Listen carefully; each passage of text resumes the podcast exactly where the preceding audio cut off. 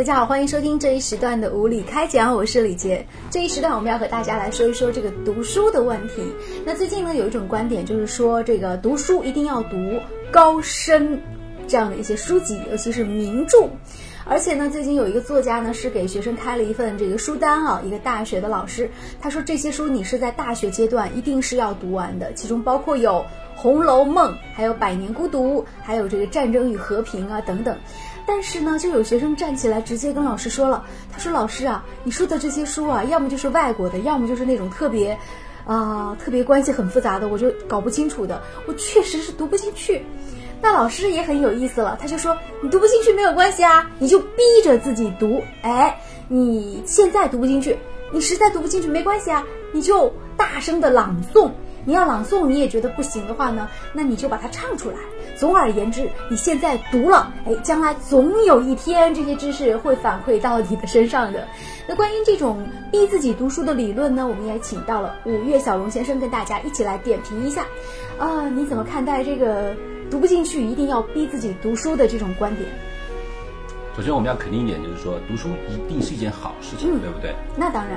书要读好，但同时呢，还有一种说法就叫读好书。不是所有的书我们都要建议你去读的。那么，好书的分界线是什么呢？经典、深奥的书就一定是好书吗？其实未必，因为有句话叫做“学以致用”。实际上，衡量一本书好或者不好。还是说，对于本人来讲有没有用处？对，关键是这一点。你说同样一本《红楼梦》，是不是你研究红学的教授你读可有用？因为它可以写出很多很多的理论。嗯，但如果研究清代的风俗啊，等等，研究诗词啊等等。当你给一个厨师去读的话，他还不如看一本菜谱来的有用。《红楼梦》里也有很多菜谱，也有人专门研究过。是吧？有人教你怎么做吗？《红楼梦》写的。我们要讲一个很简单的道理，就是说。读书肯定有用，但是每个人要有选择，选择自己的书。其实，任何一本书籍，你读的时候，你读的不是书本身，而是在跟这个作者进行一种交流。嗯，书里面记载的其实就是作者的一种想法。对，无论是故事也好，还是散文也好，他是把自己的一种内心的想法、内心的一种情绪，把它化作文学的形式去传播、去表达。但是所有的老师会跟你说同样一句话：只要是经典，但凡是经典，它肯定是有它成为经典的价值和意义。你如果现在没有读懂，或者是你跟作者没有能够对号对号的话，没有没有这种碰撞和思想的交流的话，只是因为你还没有读透，你再继续读。他这种说法其实并没有错误。回到我们刚才理念上面来讲，你读书的时候是跟一个作者、一个人在进行精神上的交流。那么我们抛开书不谈，就是说我直接在跟这个人来交流。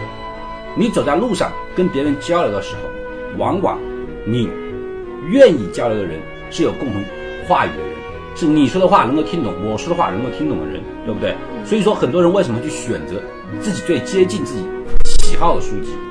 但是和人交流的同时，我们不一定要看对方的身份，而是要看双方理念是否接近，话是否投机。这样人你会多谈，这样的书你愿意多看，所以说很多人很自然的选择了贴近自己兴趣爱好的书，实际上他们是在追寻一个跟自己谈得来的伙伴。那么我们反过来说，是否这些比较深刻的名著不值得我们去看呢？未必。为什么？我们还是回到我们刚才的那个假设里面来讲，你跟某些人去谈的时候，比方说你跟。克林顿总统去谈，你跟比尔盖茨去谈，他说的话你有可能不懂，但是他们说的话是不是没用呢？作为一个很知名的人士，他们说的话肯定有一定的作用，但是为什么你听不懂呢？是因为你相关的一些知识，相关一些理论体系不健全。那么我该做什么？我该继续跟克林顿聊，继续跟比尔盖茨说吗？那就说。驴头不对马嘴，鸡同鸭讲。你应该回去，把涉及到你需要交流的相关的领域的知识去掌握以后，我也成为业内人士、行业人士，我跟你再去对谈。所以说，回到我们刚才读书的理论来讲也是一样。读书跟聊天是一样，当你看不懂这本书的时候，说明你需要看懂这本书的基本功不足。那么我死记硬背，我读不下去的时候，我就把它朗读；朗读不下去的时候，我就把它唱出来。那么这本书我就能看懂吗？仍然看不懂，因为你需要去解析这本书的内容和知识，你不掌握，你不具备，你逼着自己去读，就好像我们两个人在交流。就像这个时候，好像是说有的人以前有两种读书理论，一种是说书要精读，就是说我只读那个方向的这种专业的知识，比如说我是研究这个古典文学的，我可能只读那一段时间的。然后再比如说这种，还有一种说法是说要做一个杂家，什么样的书都要读，就是说可能这样会更好一些。我我觉得书是人类知识的一个积累。从这个意义的角度上来说的话，其实我们读书的时候，不妨让自己的这个知识面和涉猎的面更广阔一些，它能够帮助你去理解很多所谓的名著和经典，甚至是。